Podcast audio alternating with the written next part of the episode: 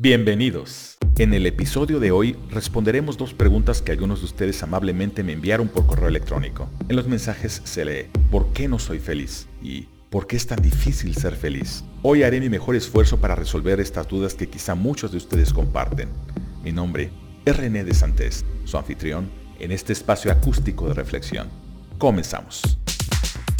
Esto es Dimensión Acústica, el laberinto espiral de la conciencia un espacio de reflexión sobre el desarrollo de la conciencia emocional, el estudio de la felicidad y otros temas de actualidad. Con René de Santés. Les doy nuevamente la bienvenida a esta aventura acústica compartida. Para comprender mejor este contenido, es muy recomendable escuchar también los episodios anteriores del podcast Dimensión Acústica, ya disponible para ti en YouTube, Anchor, Google Podcast, Apple Podcast, Spotify, Radio Public y otras plataformas. Escúchalo, es para ti. Como expliqué en la entrada, en este episodio trataremos un par de cuestionamientos inquietantes enviados por dos seguidoras de nuestro podcast. Ellas me escribieron, explícame, ¿por qué no soy feliz? Por más que me esfuerzo, no me siento feliz. Y dime, ¿por qué es tan difícil ser feliz? ¿Verdaderamente es posible ser feliz? Debo confesar que al leer la segunda pregunta percibí un profundo sentido de desolación y vacío.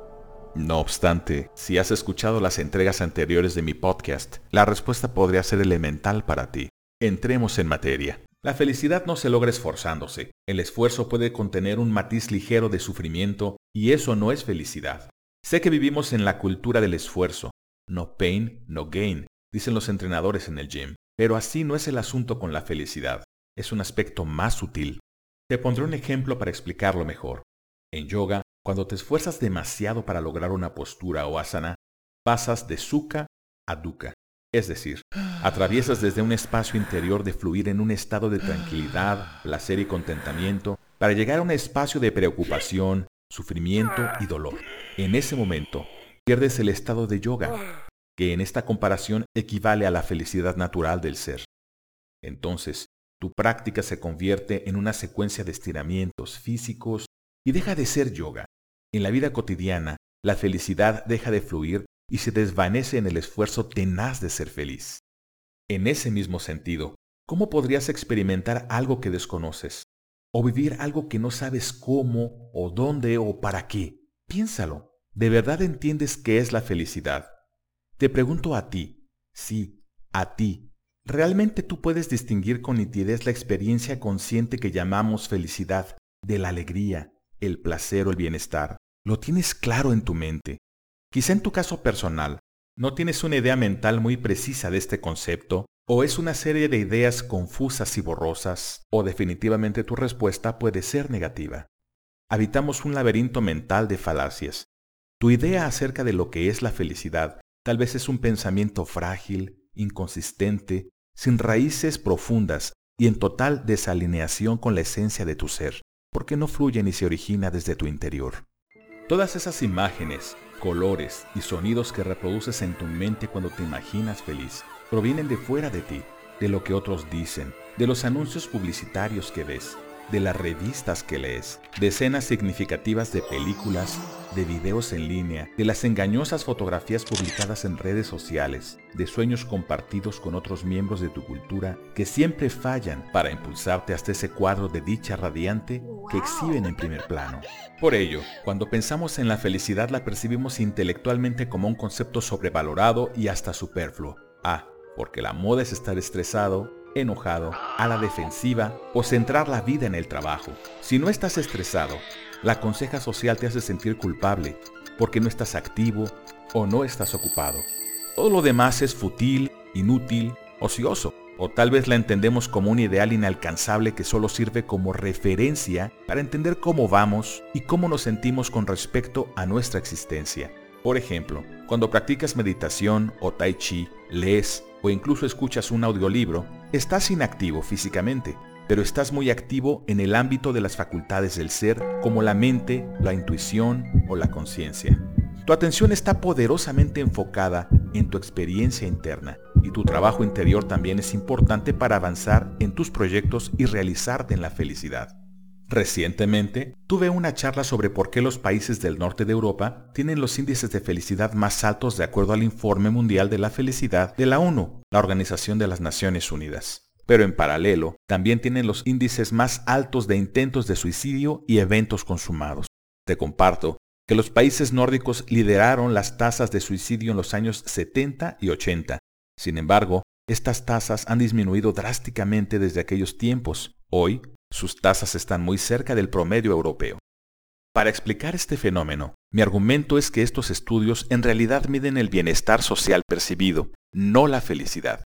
El bienestar fomenta la felicidad, pero no la define. Aquí voy a complementar puntualizando algo importante. Aunque la felicidad sea un derecho, una actitud o una elección, ninguna de estas denominaciones la define categóricamente. Como ya vimos, lo mismo aplica para el concepto de bienestar. Grosso modo, es como explicar la esencia de un bien por el embalaje de paquetería en el que llegó, la caja que lo contiene o la bolsa con burbujas de aire que lo protege. Y aquí es donde muchos se pierden y explican la felicidad de ese modo. En concreto, el término bienestar se relaciona con la satisfacción percibida de las necesidades básicas, personales y sociales, las cuales están centradas en aspectos externos que se experimentan en el contexto cultural no con el desarrollo de una conciencia activa que vive y aprecia la experiencia lúcida fluyendo en una relación expansiva consigo mismo, con el otro, con la vida, con el mundo circundante y con lo trascendental. Desde mi punto de vista, aunque reconozco que puede ser debatible, la versión de la felicidad nórdica podría abarcar solo una o dos dimensiones, la felicidad cotidiana y el cariño hacia las personas pertenecientes al círculo más cercano, un atisbo poco desarrollado de la dimensión del amor al estar centrados exclusivamente en aspectos externos, como disfrutar el momento, que se traduce por ejemplo en saborear una bebida caliente en compañía de la pareja, compartir la mesa con amigos cercanos, apartar un momento del día para convivir con los compañeros de trabajo almorzando juntos, o disfrutar de un día soleado, son actividades de verdad placenteras, pero en realidad aportan poco al desarrollo de la conciencia lúcida activa, porque su énfasis está puesto solo en disfrutar de las condiciones externas del momento emocional presente. Y eso está muy bien. De hecho, es una dimensión de la felicidad de acuerdo a mi modelo para explicar este fenómeno. Pero es una solución incompleta que funciona bien cuando puedes salir y disfrutar de un mundo iluminado por un bello sol de verano. Sin embargo, esa forma de felicidad apenas alcanza y podría alejarse de esta zona anímica expansiva para tornarse potencialmente melancólica cuando llega el invierno con sus días cortos y noches largas, con nevadas que aíslan a las personas del roce social frecuente, pues limita el contacto físico y digital debido a posibles cortes en el servicio de energía eléctrica e Internet por fuertes ventiscas. La felicidad es una experiencia consciente que se sustenta en los siguientes principios esenciales. ¿Cómo nos conectamos con la vida para darle sentido a nuestra existencia? ¿Cómo nos relacionamos de forma compasiva con nosotros mismos? ¿Cómo sumamos amorosamente a la vida de otros? cómo interactuamos con el entorno y finalmente nuestra conexión espiritual con lo trascendental. Estas son las cinco dimensiones en las que se expresa la felicidad humana. Cuando la dimensión del amor por sí mismo es sólida, un suicidio es incongruente e impensable. Y sustento mi punto con una cita de Viktor Frankl, tomada directamente del libro El hombre en busca de sentido. El amor a uno mismo es el punto de partida del crecimiento de una persona que siente el valor de hacerse responsable de su propia existencia. Concluyendo el tema de la felicidad nórdica, cuando nos centramos solo en los aspectos externos de la vida, porque no conocemos más, sufrimos ante la privación temporal o permanente de sus beneficios. Por ello, anticipar nuestro propio desarrollo interior en tiempos de estabilidad emocional se presenta como una ventaja existencial significativa que afina la experiencia de la conciencia humana. Siendo justo, en otros estudios se dice que los países latinoamericanos como México y Colombia son los poseedores de la corona de la felicidad. Incluso un estudio de la Universidad de Varna sustenta esta afirmación con la premisa de que la felicidad es determinada por una variante genética particular, responsable de incrementar la percepción del placer y de reducir la sensación del dolor. Para ser sincero, creo que en el caso de los países latinoamericanos también hablamos de estados muy diferentes a la felicidad consciente. Independientemente del aspecto genético, las culturas de los países latinoamericanos presentan estímulos sociales muy festivos, como carnavales, bailes, fiestas, música con altos grados de sensualidad escuchada en un volumen fuerte, comida muy condimentada o picosa, y casi toda reunión va acompañada de bebidas alcohólicas, una característica muy humana que afecta a la condición de la conciencia. Y este ambiente idílico de fiesta muchas veces termina en tragedias familiares. En la cultura del yoga, esta forma de energía social se llama rajásica, que proviene de un tipo de mentalidad que necesita emociones, que no entiende la vida si no está altamente cargada de momentos eufóricos, de excitación y alegría. Pero la vida es como un péndulo. Entre más te internes en la euforia de la fiesta, más profundo entrarás en la tristeza, el dolor, la turbación y el sentido de vacío. Hoy ríes y mañana llorarás. Y eso nos habla de inestabilidad emocional. La conclusión es la misma que la del caso anterior. Todas son actividades muy placenteras, pero al estar centradas exclusivamente en aspectos externos, no hay espacio para el desarrollo de la conciencia lúcida activa, pues su énfasis está puesto solo en disfrutar las condiciones externas del momento emocional presente. A una persona muy centrada en los placeres físicos, le cuesta mucho trabajo realizar prácticas como la meditación o el tai chi, le resultarían actividades muy aburridas y poco disfrutables. Pero sin herramientas de autocontemplación, cómo desarrollar, evolucionar, expandir y refinar las esferas interiores de la persona. Es imposible. Sin conciencia lúcida activa, no hay felicidad. Solo se cuenta con jocosos momentos pasajeros de alegría dependientes de estímulos externos, cuando has experimentado la felicidad, no la confundes ni la cambias por esas condiciones emocionales fáciles y baratas de tan bajo nivel. La problemática de no tener claro un concepto como la felicidad es que podemos pensar que vamos en camino a su encuentro para terminar dándonos cuenta de que tomamos el camino erróneo. Queremos llegar al punto A, pero terminamos en el punto C, siguiendo un mapa incorrecto. O es como subir con mucho esfuerzo al techo de un edificio para reparar algunos desperfectos y darnos cuenta de que colocamos la escalera en el edificio equivocado, por lo que toda esa energía invertida en realidad fue inútil y muy poco provechosa. La felicidad no es un tema más, es el tema que sustenta todos los demás aspectos de la vida humana. El amor, tus relaciones sociales, tu trabajo, tus ingresos, tus viajes, tus amistades, todo, absolutamente todo sirve al principio de tu felicidad. Piénsalo bien, la vida y la conciencia misma no se manifestaron en ti para que te tomes selfies para tus redes sociales o para que pases tu tiempo viendo series de televisión. No existes en este mundo para trabajar en una empresa por un salario. No me malinterpretes. Es claro que trabajar es importante para sostenerte y desarrollarte profesionalmente. No obstante, mi enfoque es existencial y mira más allá de la vida rutinaria. Hoy Quizá experimentes un total desconocimiento de quién eres y cuál es el propósito de que estés vivo, de qué se trata ser tú mismo, para ser capaz de desarrollarte en las dimensiones de la felicidad en las que prosperarías con mayor naturalidad, de apreciar cómo saborear cada momento que te brinda la vida o conectar con tu ser en una forma de auténtica espiritualidad. Por último, pero no menos importante, Tal vez desconozcas cuál sería tu verdadera capacidad de amar si un día lograras expiar de tu mente todos esos pensamientos negativos inconscientes que no cesan e irrumpen inquietando hasta desbalancear tu esfera emocional. Y debes saber que aquello que ignoras sobre tu propia persona controla los resultados que cosechas y tu destino sin que te des cuenta. Imagina conmigo. Siéntate y relájate. Respira profundo. Siente conmigo. Concentra tu mirada mental en tu corazón, el núcleo alegórico de tus emociones.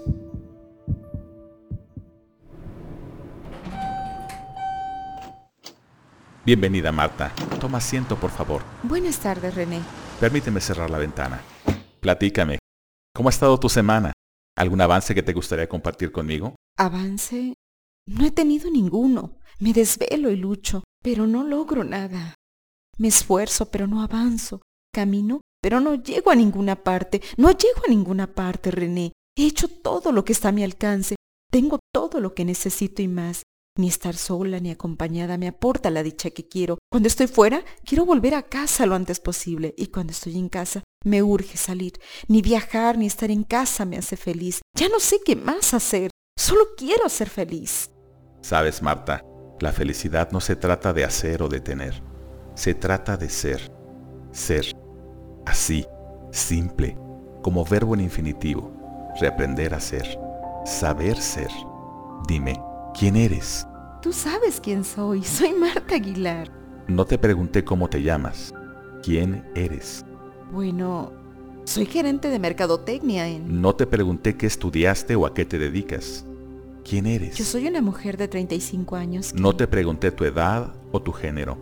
¿Quién eres? Marta guardó silencio tratando de entender con mayor profundidad la pregunta. Para ayudarte a ti misma a responder, recuerda lo que experimentas cuando realizas tus prácticas autocontemplativas. ¿Qué sientes cuando eres silencio? ¿Qué sientes cuando eres paz? ¿Te refieres a la meditación como me la enseñaste? De pronto, un conocimiento súbito atravesó su mente como un relámpago frío. Entonces dijo, Yo soy vida, yo soy conciencia. Bingo. El libro Las cinco dimensiones de la felicidad expone de forma detallada cada dimensión existencial y su importancia en nuestra experiencia de vida. Incluye en sus páginas un diagnóstico exclusivo para ayudarte a conocer tu grado de felicidad y tu dimensión existencial dominante. Adquiérelo en Amazon en su versión electrónica o en papel. Invierte en ti mismo, conócete a ti mismo, sé la mejor versión de ti mismo en la única experiencia de vida que podrás vivir. No te conformes con una felicidad fallida y realizada. Todo mundo quiere ser feliz, pero muy pocos saben cómo. No se enseña a ser feliz en la escuela o en el seno familiar. Y al intentar comprender la felicidad, nos topamos con explicaciones que nos llevan por carreteras cargadas con una neblina densa, donde las cosas se ven poco claras, como si nos hubieran dado pistas falsas para que nunca llegáramos a nuestro destino. Las explicaciones se materializan en un juego de palabras que nos dice todo y no nos dice nada, y finalmente tampoco nos conduce a ninguna parte. Seguramente has escuchado en la radio y la televisión a personas con buenas intenciones explicar qué es la felicidad. La definen como un estado mental, pero es poco preciso porque hay muchos estados mentales, y al definirla solo como un estado mental, ¿deja de ser fisiológico contraviniendo las conclusiones de las neurociencias? Recuerda que la mente y el cerebro no son exactamente lo mismo. Percibo que hay una fuerte influencia budista en esas explicaciones, pero sin la profundidad de la filosofía del budismo. También nos dicen que es una elección, o sea que puedes ser feliz con solo elegir cosas que te produzcan felicidad. No se referirán a la alegría o al bienestar. O muchas veces la definen como una actitud.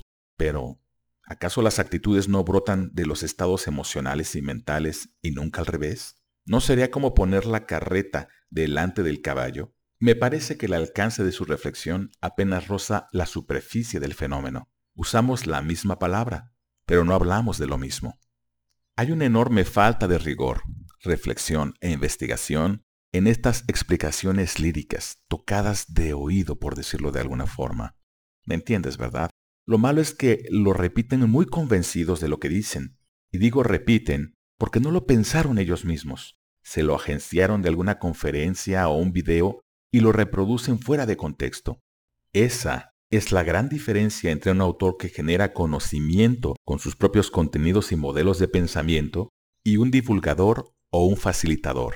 Elige sabiamente a quién lees y a quién sigues. Debo aclarar que hay divulgadores científicos muy informados sobre los últimos estudios de las llamadas neurociencias, y por ello vale la pena escucharlos, aunque quizá mi elección profesional siempre será ir a la fuente original, pero muchas explicaciones líricas de algunos facilitadores y coaches equivalen a, permíteme hacer una comparación burda pero divertida, equivalen a tratar de explicar, por ejemplo, a una zanahoria como una verdura y nada más, como mi elección en el almuerzo por sobre las papas fritas o un sándwich o un pastel, o como parte de mi personalidad, porque me encantan las zanahorias. Pero tratar de definir a la zanahoria correctamente, sin involucrar modalidades que solo tienen que ver conmigo, implicaría saber que es una especie vegetal que pertenece a una familia taxonómica específica, que a pesar de que solo aprovechamos la raíz, se compone de un tallo, ramas, hojas y que incluso florece.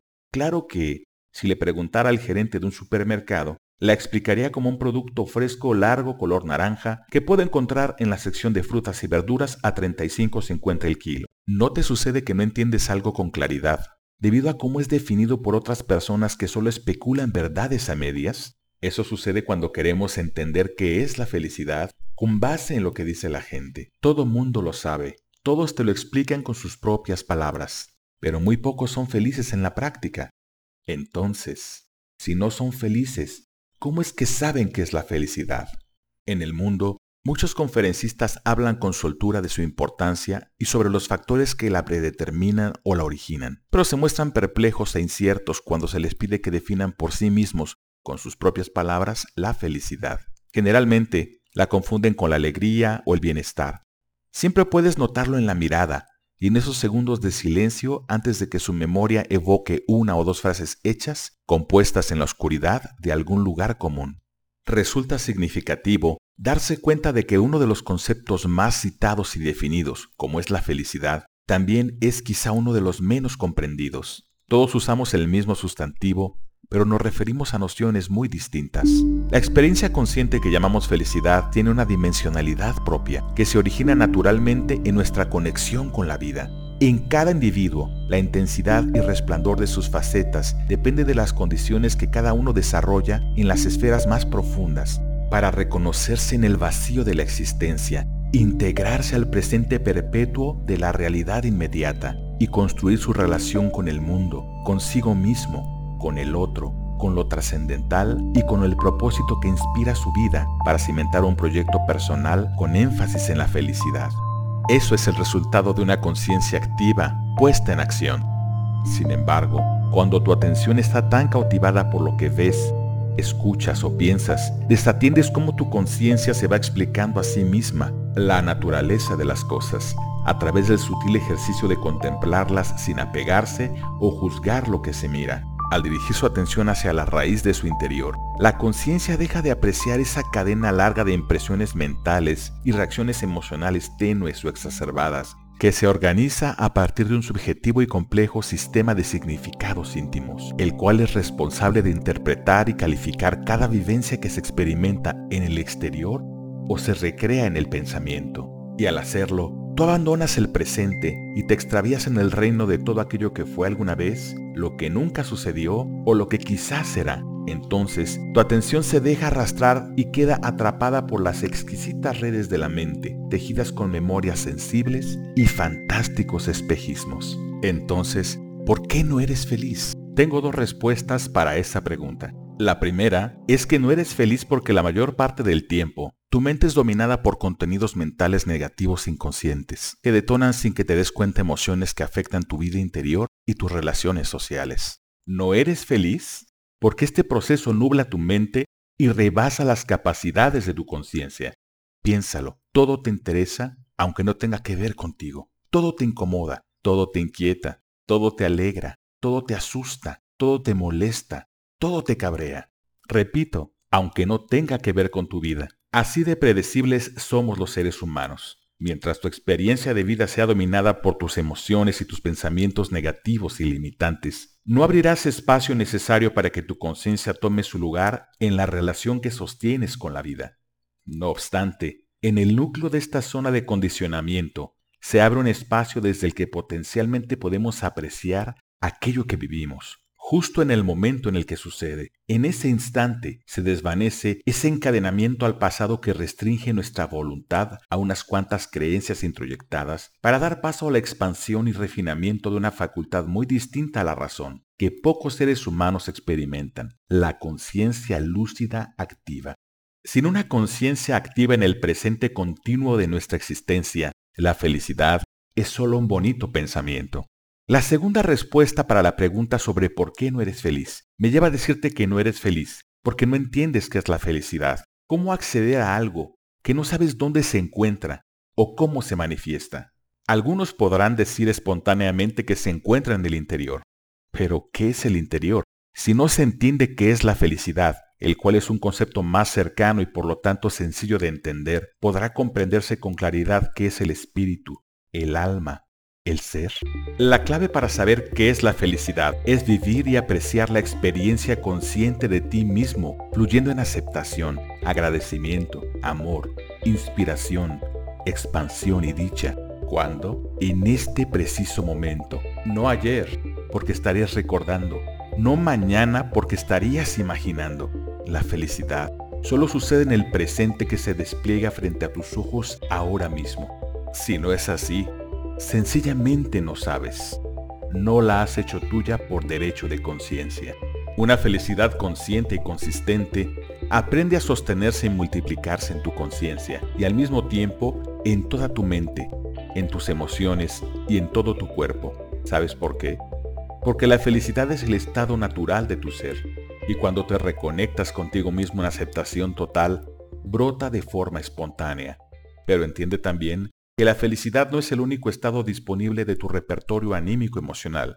En el mejor de los casos, puede permanecer como un estado subyacente, aunque en otras capas emocionales brote la tristeza al perder un ser amado, o la frustración al sufrir un rechazo, o el desconcierto al perder el empleo. Pero la vida fluye y regresarás tarde o temprano a tu estado emocional dominante, el cual espero sea una felicidad consistente. ¿Conoces tu estado emocional dominante? Bueno, no es una disposición emocional transitoria, es la condición que predomina en tu existencia, tu tendencia natural, que a su vez es una manifestación de tu personalidad y tu forma preponderante de ver la vida.